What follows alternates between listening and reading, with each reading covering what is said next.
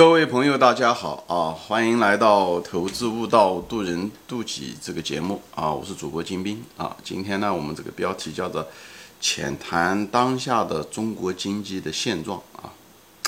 呃，今天是二月二零二一年六月三号，美东时间啊。嗯，明天就六月四号了啊，也是国内应该已经快到六月四号了啊。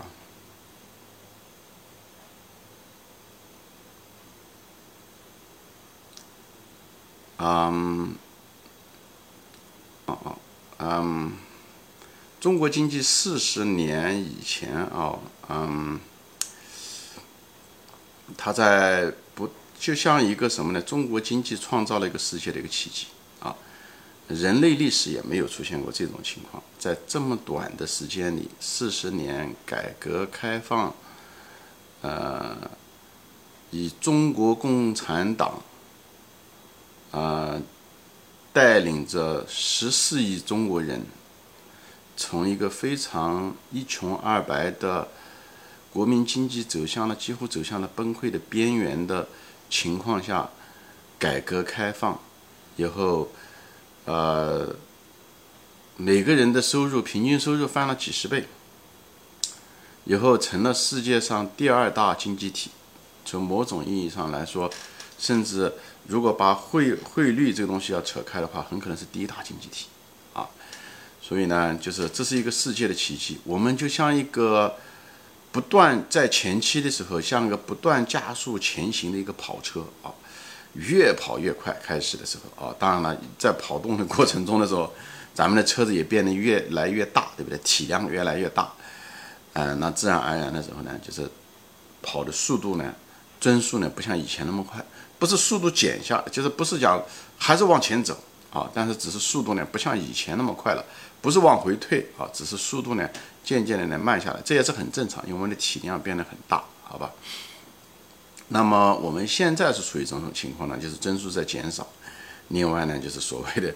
这个外部的这个中美贸易战啊，这打了以后呢，就是现在这个路况并不好啊，就是这个跑车的这个路况不好啊，天气不大好。啊，所以但是呢，我们的首要现在的目前的情况呢，就是要保持要稳定的运行啊，稳定的运行，啊，对内要稳定，对外也要求稳定和一定的发展啊，但是对内呢要扩大所谓的内需啊，所以这个外循环和内循环开始提出来，特别是内循环的提出，啊，是最近这一年的事情啊，啊，我专门有个节目中也谈到过这个内循环啊，就是。呃，我个人认为，单纯的推动内循环是不够的啊，最主要的还是要跟外外循环要匹配啊，就像一个汽车的发动机一样的，在跑动的这个发动机一样的，对不对？运行的发动机，它既需要外面的这空气，也需要内部的这个燃料啊，所以呢，这两个呢，空气和燃料的这个配比呢，要正好恰当，空气过多，燃料过少，动力不足啊，如果是 空气少，燃料拼命的烧，那就会熄火的。都会有这个问题，或者出现黑烟啊这些东西啊，就是这样。所以呢，就是内外循环呢要互相匹配。那么今天的重点呢，主要是谈的是中国经济嘛，就谈的主要是谈内循环。对，那么内循环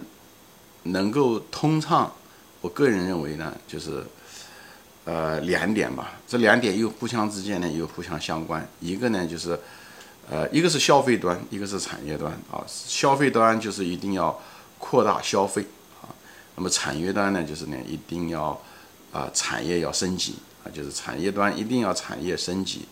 这个才是个根本啊。因为消费端能够起来，一个就大家的工资可以涨，对不对？或者是呢，大家的这个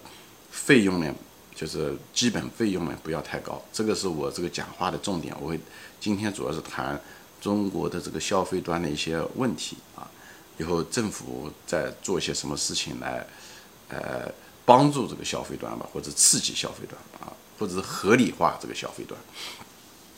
那么，但是这个消费端呢，有个也很重要的一个根本呢，就大家工资得涨。那么工资涨呢，就涉及到呢前面一个因素，就从产业端，产业一定要升级啊，呃，产业升级了，企业赚到钱了，大家的工资可以提升了，企业也有竞争力了，利润也可以增加了，这个才是一个正循环啊。有老百姓钱多了以后呢。呃，更愿意消费，企业的利润更多，是这样子的。但这里面一个核心就是产业一定要升级。那么产业升级，那其实要求我们的外部环境要相对来讲比较宽松啊。但是遗憾的是，我们现在呢，外部环境不是那么宽松，中美贸易战也好，等等一些问题啊，国际上遇到的问题，所以给我们的这个气候环境并不好。因为为什么产业链很重要呢？就是升级是个根本呢。呃，为什么需要外部环境呢？我在别的节目中也提到过，主要是两点很重要的，一个是技术，我们需要外部的技术，因为产业要升级嘛，我们要新的技术，哎，等等这些东西，所以我们不希望美国这样的打压我们，像打压华为呀、芯片啊打，对不对？禁止中国诸诸多的企业什么那个技术的呃转让也好，还是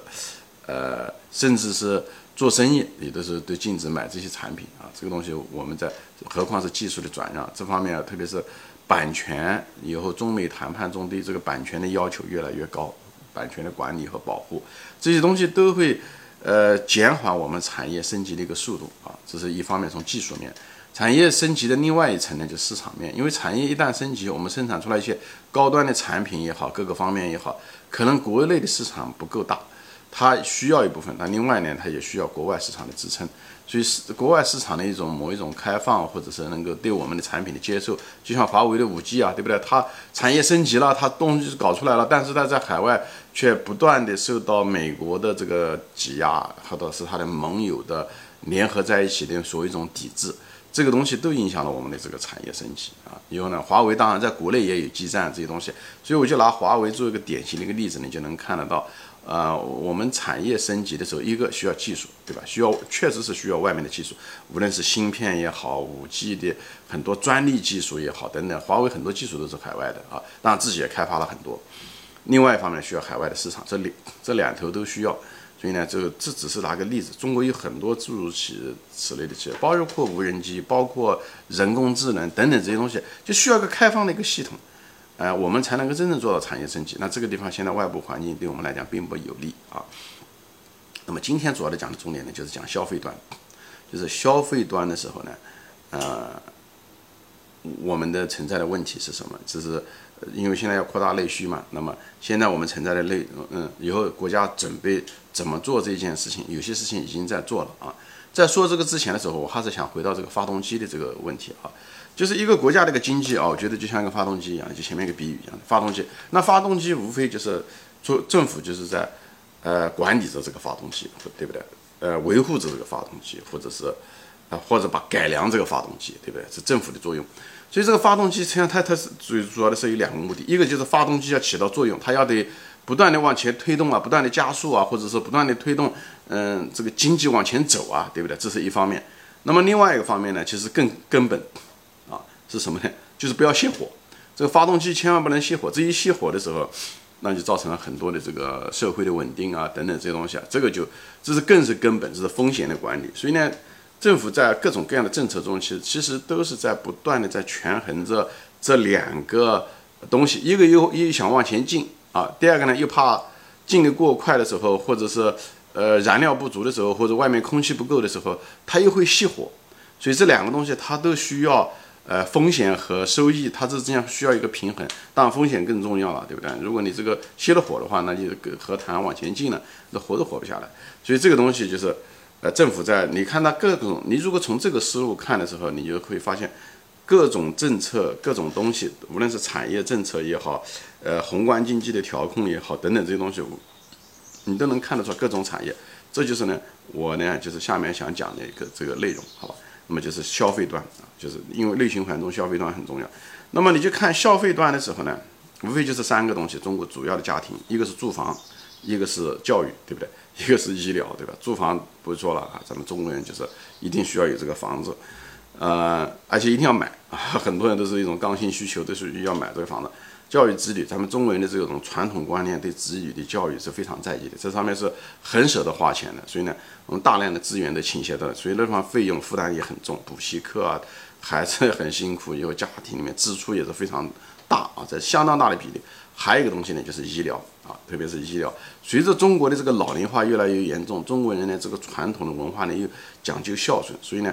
呃，国家咱们这个国家的这个经济就是这个底子，毕竟还不是那么厚。所以呢，国呃虽然政府大多数的这个医疗费用是政府来承担，但是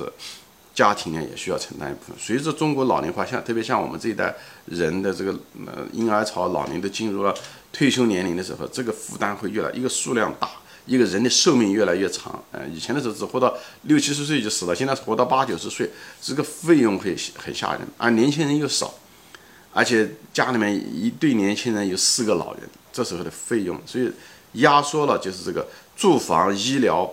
教育这个东西压缩了年轻人的消费，所以这个消费端起不来，至少最近这一段起不来，就跟这个很有关系。而压缩最多的就是那些，你要既然刺激这个消费嘛。中国有十四亿人，不是讲刺激消费，谁都能够刺激消费的。中国有六亿人，对吧？咱们的李克强总理说过了，六亿人有有有六亿人每个月只有一千块钱呃那个收入，这种人的消他们是没有任何消费能力的，你也没办法刺激他。所以你除了图提高他们的收入之外，别的东西都不谈啊。那么真正的所谓的刺激消费，讲的是一些中高端阶层，就是说白了就是。那些那么两三亿人吧，生活在一线城市和二线城市，当然就是这种比例比较大的这些人，要刺激他们的消费啊，就是这些这些中高收入的，在长三角，在呃，在广东啊那些地方，嗯，大湾区等等这些地方。还有北边啊，你嗯，北京啊那些地方，还有一些中国一些西南角，就就就那么几块地方啊。虽然有十四亿人，但是真正也就那么两三亿人具备某一种高消费的能力。但是这些人呢，又因为呢，他们的这些地方呢，往往房价也很高，以后呢，医疗费用啊，就是也比较贵，教育呢，学区房啊等等这些教育啊也比较贵，所以把这些年轻人呢，就是把这些人的消费能力呢，又给限制住了。所以呢。政府呢就想把这些，呃，让他们的这个消费能力又能想把它释放出来。那么一前面说了对吧？产业升级，让让让这些人的工资能够增加这一方面。那这个政府呢只能够通过，呃，帮助这些企业，对不对？创新也好，产业升级也好，这是一方面。从产，嗯嗯，从产业端，政府进行了很多的呃补贴也好，还是鼓励也好，帮他们上市也好，创业板也好，等等这些东西。也在做这件事情。那另外一方面呢，政府呢也在想呢，从消费端呢想减轻这些人的，嗯，老百姓的压力，就这些人的压力。那么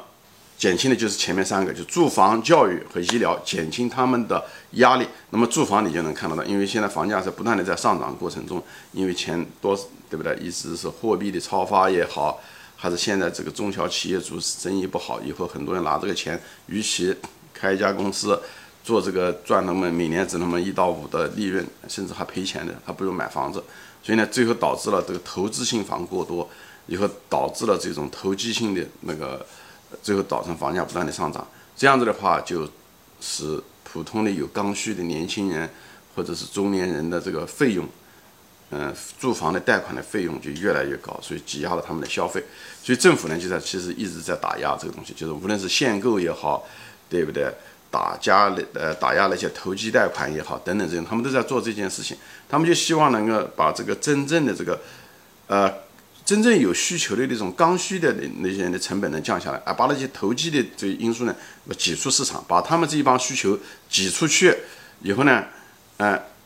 在同样的供给就土地供给的情况下，那么它这个地产会降下来。但同时呢，政府又不希望呢把这个房价给它打垮了，因为大家都知道。这个房地产在中国经济中占了一个很大的一个比例，有而且同时，如果房价真是暴跌的话，会影响到现在，因为现在大多数人都有房子，这时候是会涉及到他们的财富啊等等，会甚至造成这一些社会的动荡啊，嗯，但是至至少是会使经济大幅度下跌。那这时候的时候，如果房价过低的时候，那就会导致怎么讲呢？就是会导致很有可能都会导致经济熄火。不要说想经济往前走了，对不对？你刺激消费本来是希望经济往前走的，如果导致房价暴跌的时候，会导致这个经济熄火啊！因为房价涉及到行业的各个方面，银行也好，地产、金融各各个方面啊，就是建筑材料、呃劳工等等这些东西，所以呢，这个房价不能够陡然之间下下跌，因为。所以政府只是想不想房价涨，他并不是说想想房价跌。他如果想房价跌的话，其实很容易的，因为这个就是批发地是在老板的，就是在公司，就是在政府手上，只有一家，他有定价权，他只把这个地多多多拍卖一些，呃，土地供给多一点，他就没这个问题了，他马上房价就会下来。所以他想让房价下来是有办法，他并不是想让房价下来，他只是不想让房价涨上去，挤压嗯那个老百姓的就是这个收入，就是所以呢，他是希望收入能够增加一些，房价呢少涨一点，这样的话可以空出这些闲余的钱呢，可以刺激消费，就是带动这个消费，这是政府做的这件事情，就是住房这件事情啊，这是最主要的一一大块，就是在消费上面。还有一个政府在做的是什么？就是教育。就政府其实是想削减老百姓在，呃，呃，在子女教育方面的费的花的费用。所以呢，这就是为什么政府最近出台了很多东西，就是呃，让这些线上线下的这个补习课越来越少，晚上八点钟或者十点钟以后就不可以再上课了。就是这些东西，就实际上就是在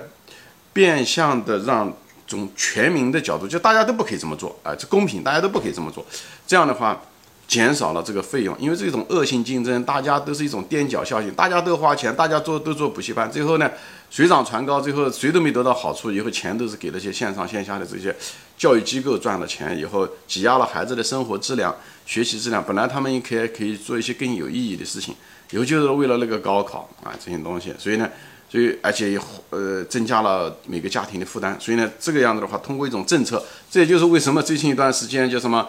呃，线上的这些公司股票跌得很厉害，新东方也好好未来也好啊，很多啊，什么原教育啊，什么，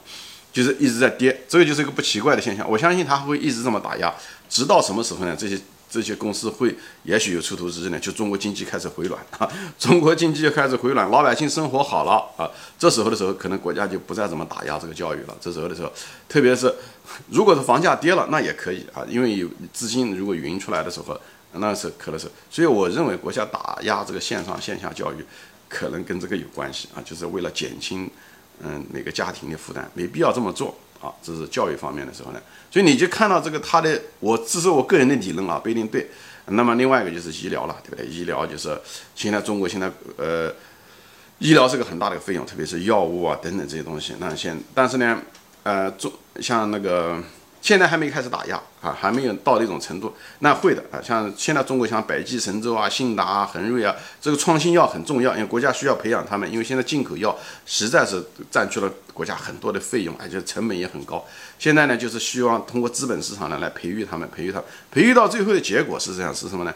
最后他们行了，可以了。这时候的时候呢，又国家会限制他们的药，所所谓的集中采集啊。国家是唯一的一个买家啊等等这些东西会，所以这些公司我并不是看看好他们未来的这个定价权。但同时呢，国家也想把这个奶牛养大，让它这个奶牛有奶给大家喝。同时呢，又限制牛奶的价格，限制了价格，限制的价格呢又不能太低，又不能把这个嗯嗯嗯最后这个没有饲料，对不对？这这个最后牛奶饿死，对不对？但又不能太高，所以呢，这个企业就是让它又让它活着。哎，所以分阶段的，首先给他从资本市场上面支持他，以后呢，等他真后长大了以后，药能够出来的时候呢，又限制它的价格，这样子的话呢，就逼着他们呢，就不断的开发药啊，但是又不能把他们饿死，就是这样的。所以从消费端就是住房、教育、医疗的行业的这些政策啊，跟这个有关系，其实都是内循环，其实是因为中国的现状，好吧？行，今天我就分享到这里啊，谢谢大家收看。